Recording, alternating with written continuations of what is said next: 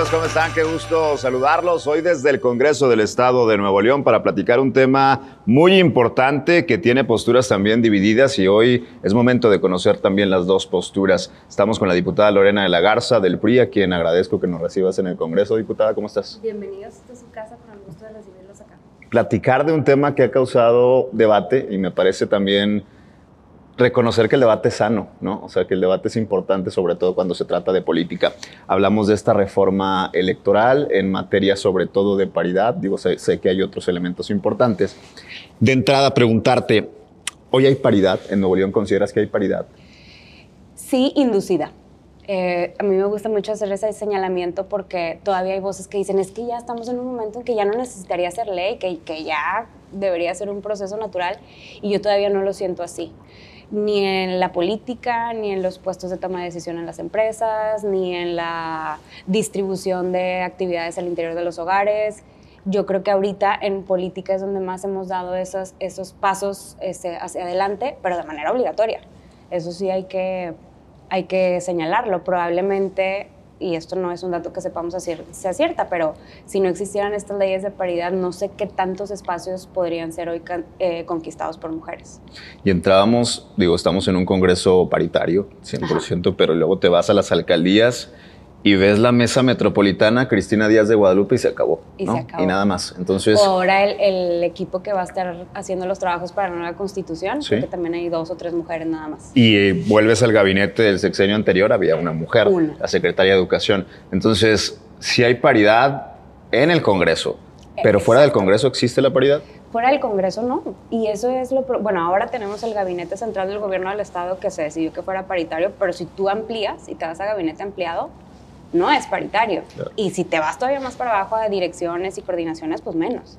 Entonces, sí para mí es importante que haya leyes ahorita que le garantizan esos espacios, este, pero pues no es algo que también esté como que en, el top of mind de muchos tomadores de decisión de, digamos, por un, deseo natural hacerlo. Y hablamos del Congreso y nos vamos a los coordinadores. PRI, hombre. PAN, hombre. MC, hombre prácticamente no hay coordinadoras en el Congreso. ¿Qué hace falta para si ya están las 50% de mujeres, por qué no tenemos coordinadoras?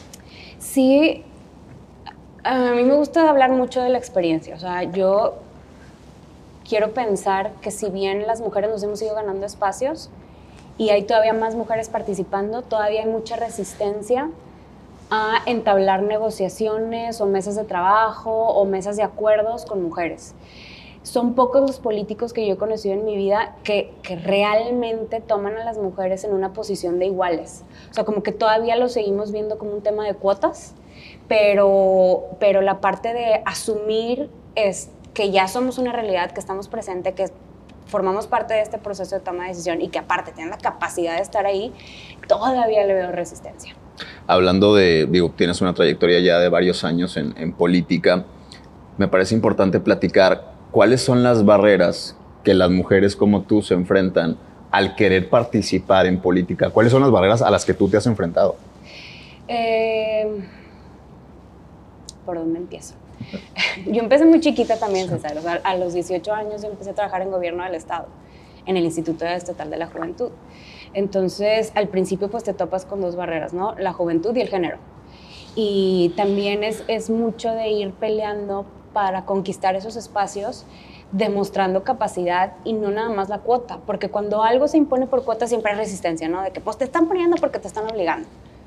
Pero está bien demostrar que, o sea, sí entraste por una obligación, digamos, una cuota, pero que también tienes la capacidad de estar ahí. Y ese es una como doble tarea o algo que hace el trabajo más pesado para las mujeres y jóvenes en la política, no nada más en Nuevo León, en todo el país, porque tienes que comprobar esta capacidad que tú no se la exiges a gente de ella más carrera. O sea, yo, por ejemplo, me río mucho porque hay muchos cursos de capacitación política para mujeres, desde estrategia política, marketing, comunicación, negociación, no sé qué, y les digo, ¿y cuándo dan esos talleres para los hombres políticos? Porque yo nomás veo los carteles donde quieren educarnos a las mujeres políticas como si nosotros fuéramos las ignorantes. Pero hay mucha área de oportunidad también en los hombres políticos que ya tienen este, más años de carrera. Pero como que, ah, pues es esta ola de poner a mujeres nuevas, eh, no están capacitadas, entonces mete la capacitarlas. Pues sí, nomás que hay muchos que ya son ahorita funcionarios que deberías de regresar los cuatro niveles de preparación para atrás. sin hacer ningún caso personalizado, pero es verdad. Yo me imagino que a ti también te han contratado para trabajos de consultoría y sabes de lo que estoy hablando. Hay mucha capacitación para mujeres, que está bien, pero entonces capacitémonos también de manera igualitaria. Eh, te enfrentas con esos retos y obviamente una resistencia también cultural a la aceptación a las mujeres. O sea, yo lo he puesto en un ejemplo muy burdo. Les digo, haz cuenta que es una mesa de, negociaciones o una mesa de toma de, de, decisiones y te dicen, ah, bueno, las mujeres sí pueden pasar, nomás no se sienten en la mesa, ahí en, ahí en la silla de acá atrás, ahí tomen nota. Y pasa, o sea, es un ejemplo bien burdo, pero es un ejemplo que pasa. Yo cuando fui secretaria general del partido a nivel estatal, me tocaba estar con políticos de mucho tiempo que habían sido senadores, algunos gobernadores, este, procuradores, mucha gente, y sentía como ese todavía mm, resistencia a veces no como una resistencia política, pero sí una resistencia como ya hasta a nivel fraterno. O sea, desde el punto de recibirte como, ay, ¿cómo estás, mijita? Buenas tardes, mijita. O sea, ¿por qué mijita? O sea, ninguno de estos hombres le estás diciendo mijito por más chico grande que esté. O de que, hijo, le quiero pedir un café, habrá, ¿me podrías ayudar? Es como, te ayudo de mil amores, pero es, es, es, este estereotipo de género de las mujeres son para una función y los hombres de otra, que yo lo veo mucho a nivel cultural. Entonces tienes que irte, pues, metiendo obligatoriamente esos espacios.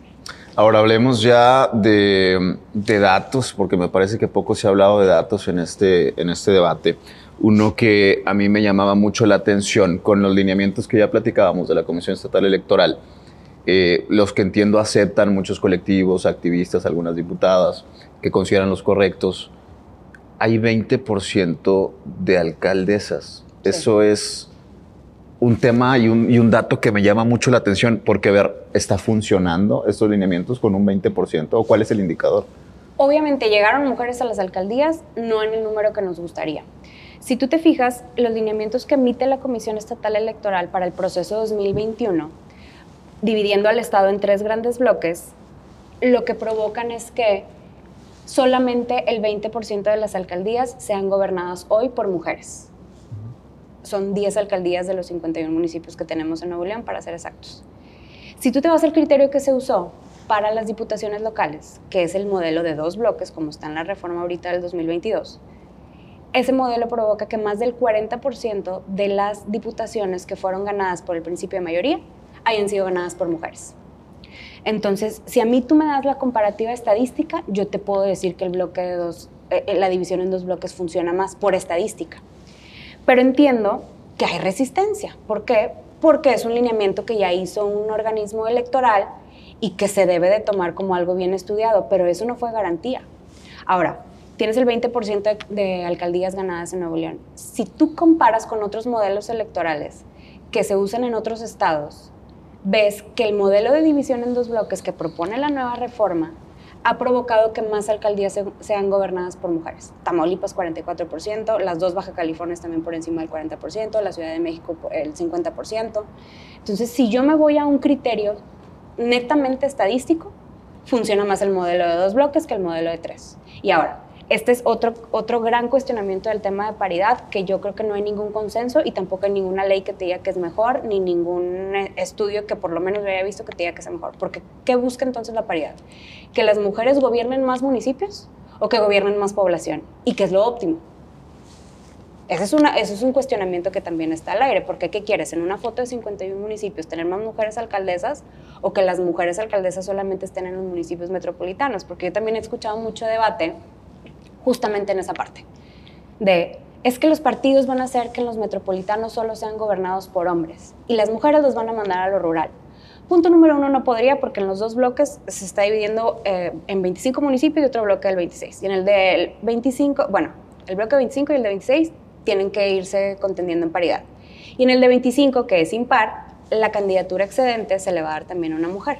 Entonces no hay manera de que te sabes que, que no vayas a poder postular mujeres. Y dos, hay mucho estigma de no, como si poner a mujeres a contender por posiciones en, el área rural fuera malo.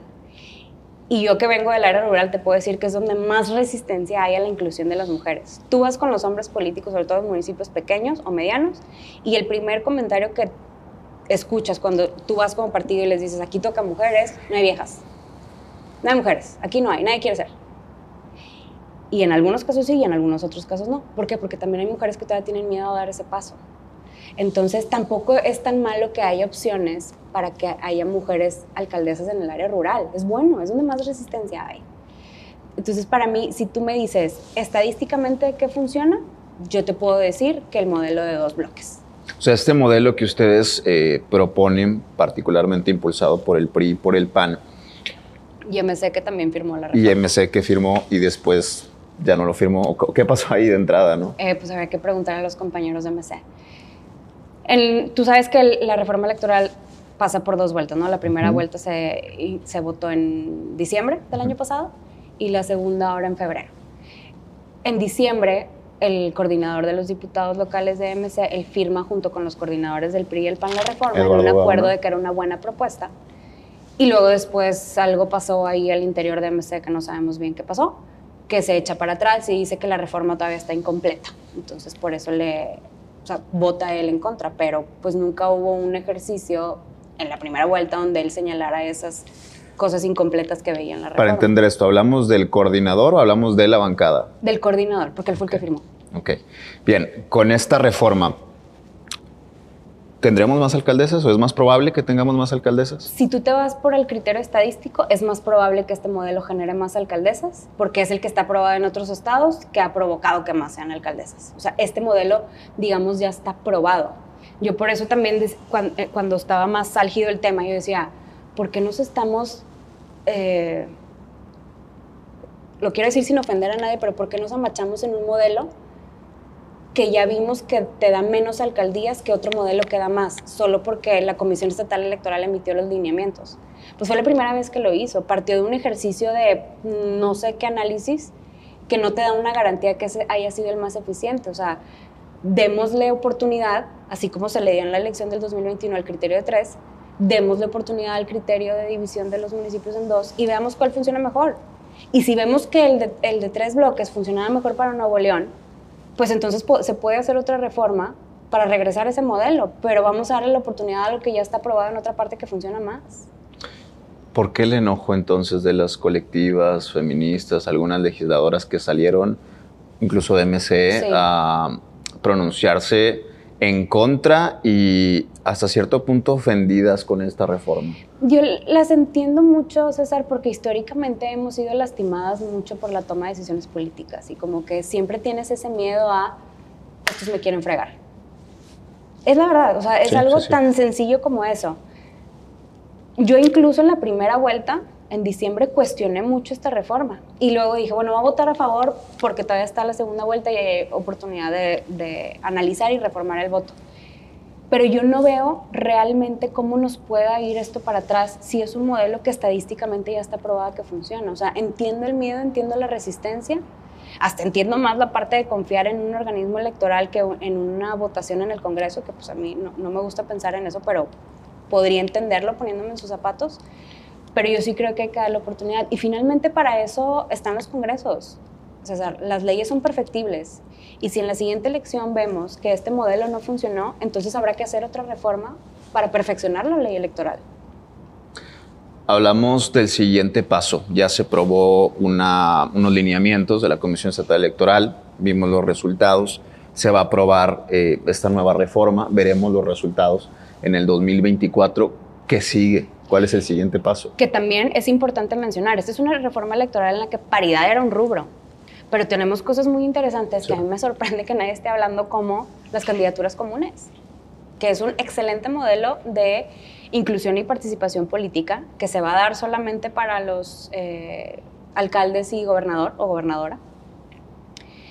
Estamos hablando, esta reforma también eh, contempla la reducción de tiempos de campaña de 90 días a 60 días, lo cual me parece sensacional porque 90 días se me hace demasiado bombardeo y gasto ineficiente de recursos.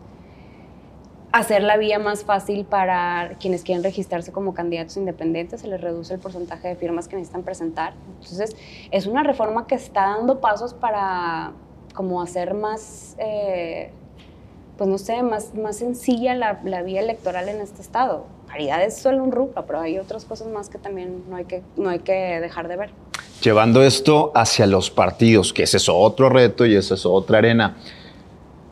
¿Qué tienen que hacer los partidos para, así como han eh, durante décadas formado cuadros de hombres en política, formar cuadros de mujeres en política? Porque eso también nos permite que se presente además un nivel competitivo desde el partido hacia la elección, ¿no? Totalmente. Qué bueno que tocas ese punto, César, porque yo lo he platicado con compañeros políticos, no nada más del PRI, de varios partidos, porque les digo, ustedes se dan cuenta que llega la época de designación de candidaturas y ahí andan vueltos locos para ver de dónde consiguen hombres, mujeres este, y jóvenes, porque tienen que llenar las cuotas. Pero en el inter de una elección a otra, se la pasan perfilando a puros hombres. Entonces, si tú no le das esas plataformas de exposición a los jóvenes y a las mujeres y que la gente los vaya conociendo, los mandas a una campaña pues sin armas, porque tocas una puerta y lo primero que te dicen, ¿tú quién eres? Yo nunca te había visto a ti, yo nomás he visto a fulanito, fulanita, fulanito, los de siempre. Entonces, pedir el voto cuando no tienes exposición o no tienes una plataforma es bien complicado. Entonces, las generaciones sí tiene que haber un ejercicio de como de generaciones de reemplazo en la política que les vayan abriendo estos espacios no nada más en época electoral, también en el Inter, entre una campaña y otra, que tengan puestos en gobierno, en gabinete, el interior de los partidos, que sean los representantes ante los organismos eh, electorales, ante la comunidad en general, que abanderen causas y que les permitan a esos jóvenes esa exposición. Ya para ir cerrando, eh, dentro de este debate que tiene dos posturas muy claras, también hay gente que está en medio, ¿no? Que no entiende, que tiene muchas dudas, eh, que no termina de compaginar con unas de las dos posturas. A la gente que está en esa incertidumbre, ¿qué hay que decirles? La política es un ejercicio que siempre va evolucionando y más que concentrarnos en la postura que si un partido contra otro, yo creo que es importante que la gente se dé la oportunidad de contrastar posturas de hechos, no de partidos. Porque ahí, quitándole como el estigma que tenemos hacia muchos partidos, ya sea a favor o en contra, vas a poder encontrar la realidad de los hechos, César.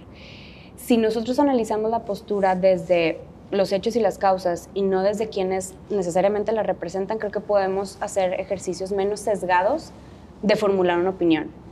En este, en este paso que tú decías fue muy controversial. A mí me decían, es que tú votaste en bloque porque tu partido te dijo. Le digo, a ver, me estás acusando a mí de mujer de lo mismo que tú acusas a hombres políticos, que es de decirle a las mujeres qué hacer. Y me estás acusando a mí de no tener una opinión propia y yo votar por lo que alguien me dice. Yo estoy votando por, porque es algo que es mi, mi conciencia y que yo lo analicé y que creo que es correcto. Y dos, es que PRI PAN votaron en bloque. Sí, y MC y Morena también. Nosotros votamos a favor y ellos en contra. Entonces eso quiere decir que ahí hay este, una coalición MC Morena PT. Pues no. O bueno, por lo menos eso es lo que dicen ellos, no. O sea, no puedes acusar porque una votación sale pareja a que ya haya este ejercicio de como orden este, al interior de los partidos. Entonces, a, toda esta gente que ve todo esto, para mí es analícenlo, traten de escucharnos, de preguntarnos a los diputados, de cuestionar todas las decisiones que estamos viviendo. Yo, a pesar de que hubo unos días en los que sí sentí como mucho ataque, la verdad es que nunca había recibido tantos cuestionamientos de ningún tema. Y eso que he participado en muchos temas en 16 años que tengo de carrera. Y, y se siente padre que te estén cuestionando porque pues quiere decir que la gente está al pendiente. Entonces, no dejen de hacerlo, escríbanos, mándenos un WhatsApp. Digo, habemos diputados que somos más este, digitales que otros, pero búsquenos, o sea, búsquenos y siempre, siempre es bueno confrontar una opinión, el debate es bueno y aparte, pues también nos puede abrir eh, el diálogo permanente. Yo siempre les digo a todos, búsquenme yo, con el mayor, con el mayor de los gustos les explico. No hay ningún compromiso de afiliación de por medio. Si me quieren invitar a su universidad, a su salón también, no voy a llegar con el formato de registro, pero sí, este, pues es importante que tengamos este debate. La diputada Lorena de la Garza en Dilemas. Gracias, diputado. Gracias a ti, César. Hasta luego.